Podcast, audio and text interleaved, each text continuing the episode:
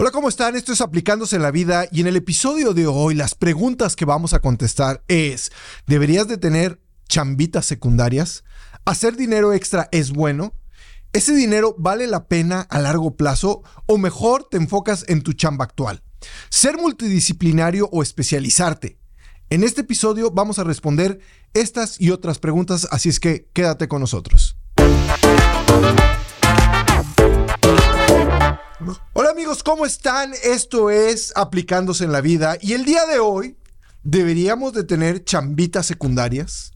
Hacer dinero extra es bueno, pero ¿ese dinero vale la pena a largo plazo o mejor enfocarte en tu chamba? Ser multidisciplinario o especializarte. En este episodio vamos a responder estas preguntas tan importantes.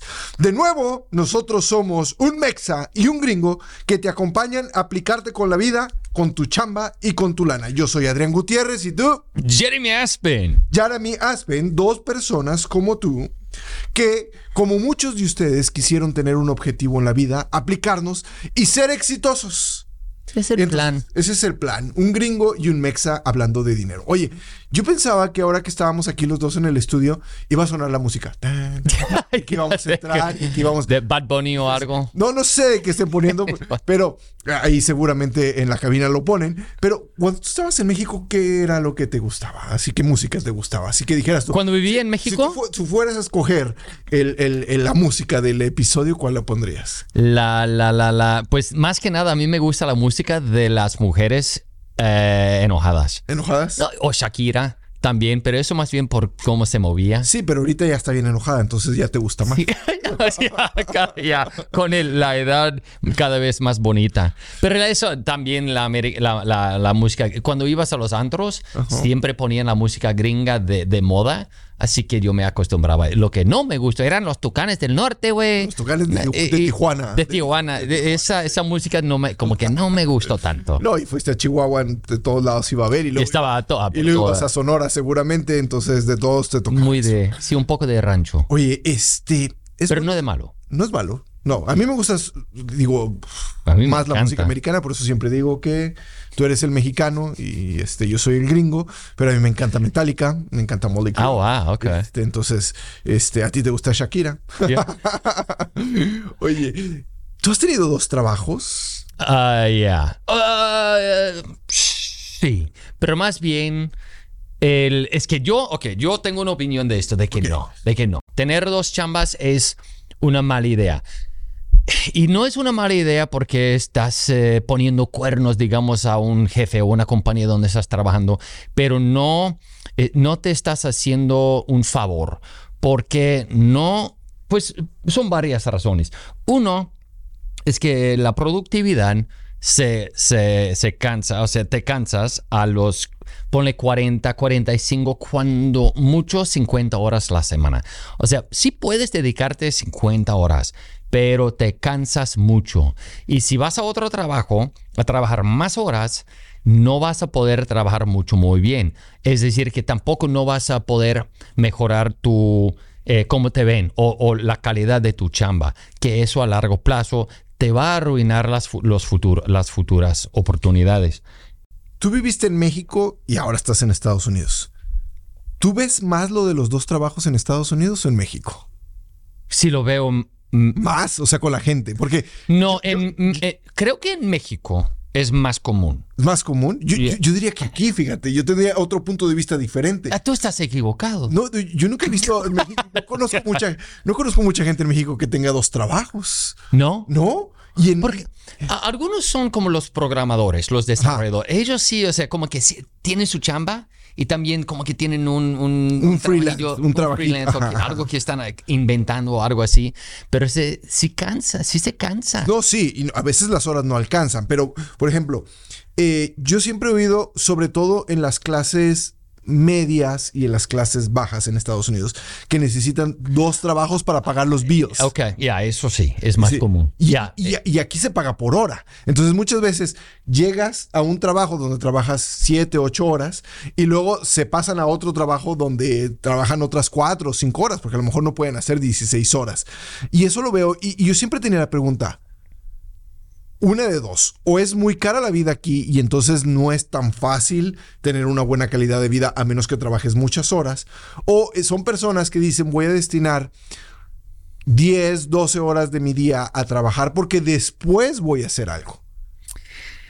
Ok, por, en parte de eso, o sea, parte del problema que nosotros tenemos en Estados Unidos, yo creo, es que pavoneamos, pavonear. Sí, ok, ya pavoneamos mucho.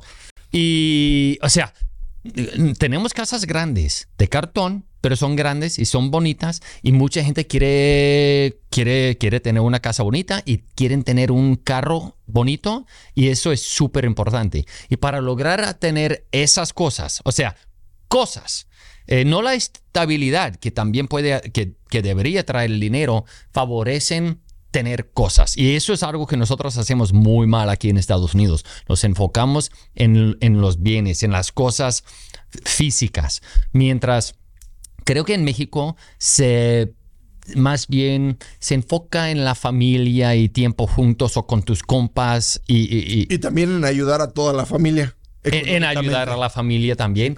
y viven también con su familia más. Y mientras aquí en Estados Unidos a los 18 años te chingas. Te vas de la casa, del nido y ya, tú te, te encargas de tu propia vida.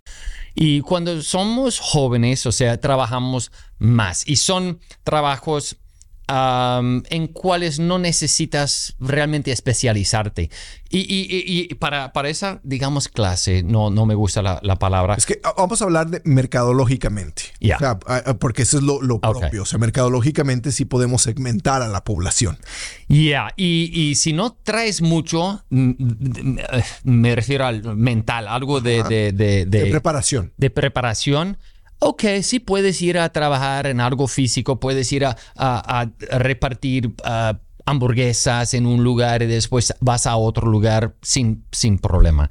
Pero cuando llegues a un nivel de profesional, es más complicado porque tu mente se cansa y no si, si tú te estás malgastando el tiempo tratando de, tratando de armar otra o, más bien tratando de, de, ganar más dinero con tu mente al cansarte, vas haciéndote una, pues, un obstáculo para el futuro, porque no puedes, no, realmente no puedes dedicarte el, el 100% a hacer uno de los trabajos muy bien, que es lo que, más que nada, o sea, cuando sales de la escuela, por lo menos así, eh, aquí, eh, así es aquí en Estados Unidos, cuando sales de la universidad, la, el diploma es bueno, para llegar a tener tu primer trabajo.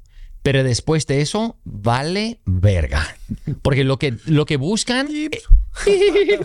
pero lo que, lo que sí quiere el próximo empleador, eh, patrón, es ver cómo te veía tu otro jefe.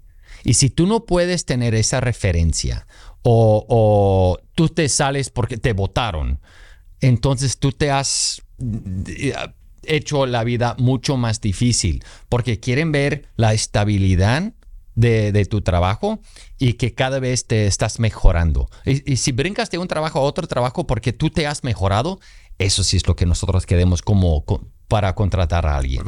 Yo te voy a contar una historia de cómo invertir tus dos trabajos y que resulte más o menos bien. Yo, te cuento la historia y tú me dices si esto es lo que es un dinero bien invertido.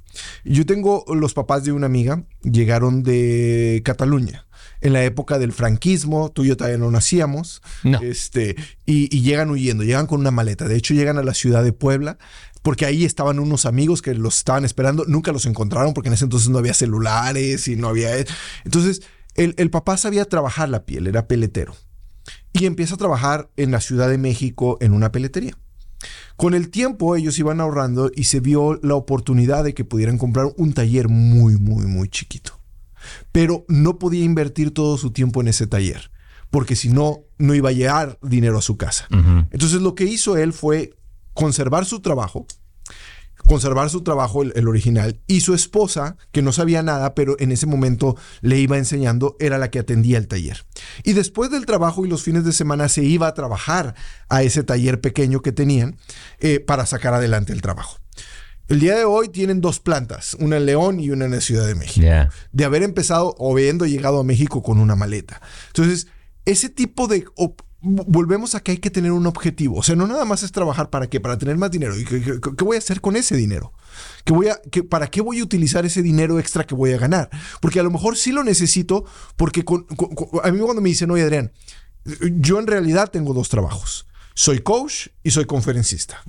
Entonces, uno de los trabajos me da el, el coaching, me da el- el- el dinero que yo necesito cada mes para vivir. Y la conferencia era, es, es como un extra. Cuando llego a una conferencia digo, ah, ok, entonces ese dinero lo puedo invertir en otras circunstancias. Antes no, porque eso fue una circunstancia que se dio con la pandemia, porque muchas veces eh, las crisis nos ayudan a acomodar toda nuestra vida. Antes yo solo hacía medios de comunicación y conferencias, entonces yo vivía solo con el dinero de las conferencias. Y si no había conferencias, pues, de repente tenía problemas. De repente había un mes donde tenía dos o tres conferencias y guardaba dinero. ¿Por qué? Co- cobro mucho por conferencia. No van a decir que. Entonces. No demasiado, no, pero de- mucho. de- de- de- nada más. O sea, es que de repente hay gente que cree que. Y, y- y la gente que nos está escuchando en México, que por una conferencia se cobran 10 mil o 15 mil pesos. No, yo cobro 80 mil pesos por una conferencia. Si yo tuviera una conferencia todos los días, sería multimillonario. Yeah, yeah. O sea, una gira así como los rockstar. Entonces, normalmente son una, dos conferencias al mes. Pero si una, co- un mes tenía tres, ya tenía dinero yo guardado suficiente para vivir otros meses. Pero yo vivía de ahí.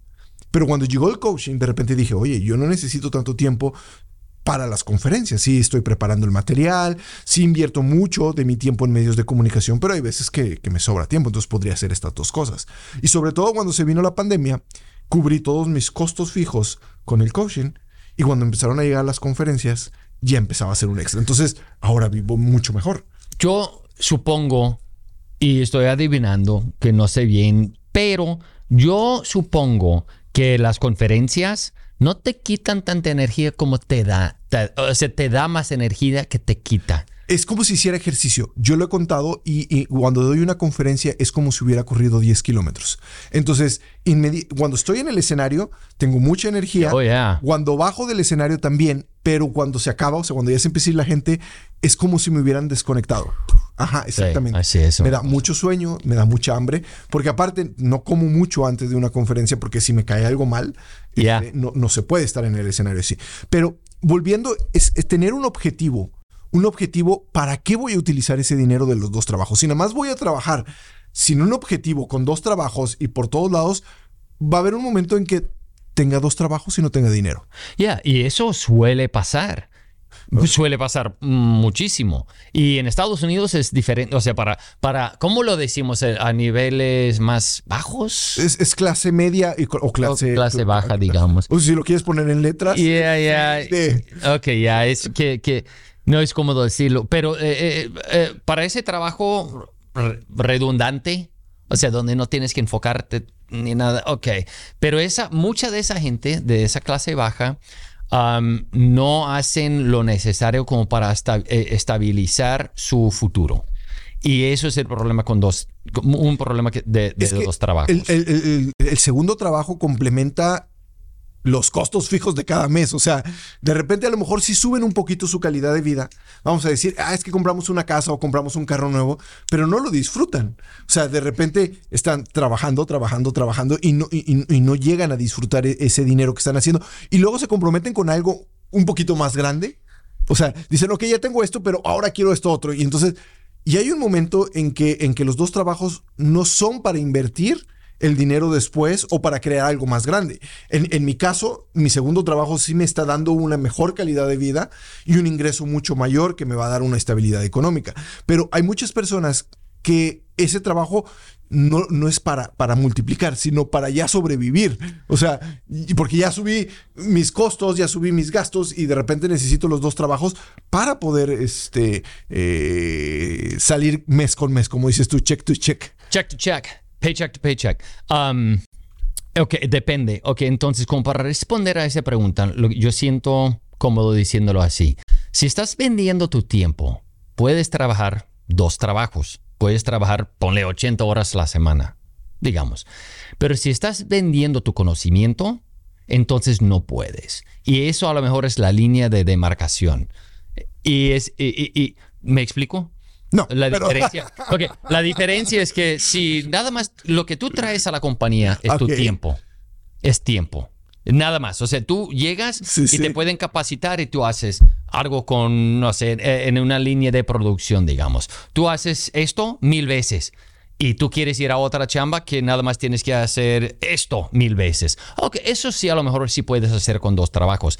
Pero si tú quieres llegar a hacer algo o quieres Si vender tu profesional, tu Ajá. Si eres muy especializado, especializado. bien. incluso eres clave para la compañía, o sea, tienes cosas que, que- que no puedes sacar de la compañía. Si tú estás enfocado en hacer el puesto que actualmente ocupas, entonces debes de, después de ocho horas en un solo día, quemarte el cerebro y tener que um, reposar un Por- poco. porque hay un dato, que, un dato que les voy a dar. El cerebro quema más calorías y más energía que un trabajo físico. O sea, la actividad cerebra- cerebral te va a agotar mucho más cuando estás muy aplicado que la actividad física. Y eso a veces creemos que no, que es al revés, que, la actividad física vas a acabar más cansado. No, el cuerpo se acostumbra, pero la cabeza quema mucho más calorías y consume mucho más energía que un trabajo físico. Pero, y por ejemplo, yo te voy a poner dos ejemplos de otras personas que tienen dos chambas y que a lo mejor no aplican para esto mi diseñador. Mi diseñador trabaja para una compañía este, en las cuales está todo el día trabajando y cuando llega a su casa me, me hace diseños de, de- de- de mis portadas, de, lo que yo uso de marketing. Pero ahí no interfiere su trabajo intelectual con una, no se está robando las ideas de su trabajo para aplicarlas conmigo. O sea, es, es- y, y- y otro, eh, el que me hace la- las conferencias, porque mi, mi conferencia es una conferencia programada. Él es un programador que, que trabaja para una compañía, pero yo le encargo un trabajo que no tiene nada que ver con el trabajo de esa compañía y que a lo mejor lo hace el fin de semana y todo eso. Es muy importante lo que tú dijiste del agotamiento mental y físico, porque si tú llegas a tu trabajo que te paga todos los días, cansado, agotado, sin energía, pues en ese momento no empiezas a rendir Mm, ey, y tu productividad baja. baja. Sí. Y, y- y ni tienes ganas de tratar de hacer algo más, de mejorarte, de poder brindar más servicio a la compañía donde estás trabajando, que eso siempre es el inicio del, del final. O sea, o sea, porque si, si un profesional está haciendo o, se está estancando la carrera de un profesional, no se van a quedar o por su propia decisión o, o el, el- el patrón no va a querer que sigan, porque parte de lo que hace que funcionar una economía es el automejoramiento. Y o sea, el que- crecimiento de toda la compañía al mismo tiempo. O sea, Ajá. que crezcan tus empleados y a su vez, algo que no hacemos mucho en México es retribuir a los empleados con el crecimiento. Este, porque en México el, el- el empresario mexicano dice yo me hago rico y todos los demás siguen igual. Este, no, no estoy ganando tanto, no es cierto que me estoy haciendo rico, la camioneta me la heredaron. O sea, una cosa de esa. Entonces, eso, eso sí lo hacen muy bien en Estados Unidos. Yo crezco y todos mis empleados crecen conmigo. Yep. Y por eso en México hay tanta fuga de talentos. Ah, y- pero qué bien, porque vienen a trabajar con compañías como la nuestra, donde están trabajando para compañías americanas. Que nosotros realmente, si alguien, si vale la pena retener a alguien, pues qué tanto. Y tratamos de, de averiguar qué tanto tenemos que pagar como para retener ese talento. Y, y a diferencia de las empresas mexicanas, los empleados mexicanos son más leales y duran más tiempo y crecen más con compañías estadounidenses, est- em, los mexicanos Ah, sí. estadounidenses, Yep. Que con compañías que son de dueños mexicanos, con, con, con- con personal 100% Eh, mexicano. eso ha sido mi experiencia. Tengo algunos amigos con compañías en México que es la excepción. O sea, creo que la, la- esa mentalidad está cambiando, pero sí, eh, eh, es, es es más una común nueva allá. generación que tiene que llegar. Entonces, contestando las preguntas del día de hoy, vamos a decir conclusiones. Tener dos trabajos es bueno, siempre y cuando no interfiera tu productividad, Mm. ni tu lealtad, ni te robes las ideas de tu primer trabajo. Ni te- que te cause ansi- ansiedad. Ansiedad. Porque eh, la ansiedad causa problemas como nefropatía, hipertensión, depresión. um, o sea, tiene, eh, es contraproducente. Es, es contraproducente la salud. Dos, si tienes un objetivo monetario, o sea, por ejemplo, como el caso que conté, que tenía el objetivo de abrir su propio negocio, de tener su propia planta, pues sí vale la pena a lo mejor sacrificar 5 o 10 años. de Como joven. trabajos, eh, eh, cuando eres joven, para tener un objetivo que te haga crecer aún más. Ya, ya. Ya estaría yo de acuerdo con eso. Lo otro es el trabajo físico cansa menos que el trabajo mental, entonces hay que cuidar nuestra, nuestra mente y, nuestro trabajo. Y la otra que sería es que las empresas norteamericanas que podemos hacer un, capítulo completo sobre el empresario mexicano y el empresario gringo. Oh, ya. Vamos a tener que. Vamos a tener que. el- la empresa mexicana no cuida tanto a sus empleados, no crece con ellos y entonces tiene mucha fuga de talentos que nosotros estamos eh, eh, captando para que con compañías estadounidenses crezcan con nosotros y se queden y aparte que les vaya también muy bien. Eso se llama tener, ser un negocio dentro de un negocio y te lo explico en otro capítulo. Y, ok, a eso iba a decir. Y, el, el- y- y a lo mejor lo más importante es que tienes menos tiempo para experimentar tu propia vida. tu propia vida. Y eso es otra cosa de las que les vamos a hablar. si quieres saber qué te conviene más para tu crecimiento profesional y financiero, entonces suscríbete a nuestro podcast ahora para que te acompañemos en el viaje de cambiar tus hábitos para que logres tus éxitos personales. Sigue a Anne Kim en sus redes sociales para enterarte de nuestros propios, de nuestros próximos episodios, perdón. Y nosotros, nosotros somos Jeremy. Jeremy y Adrián y esto es aplicándose en la vida, finanzas millennials, para aplicarte en la chamba y en tu lana. Y nos vemos en el próximo episodio.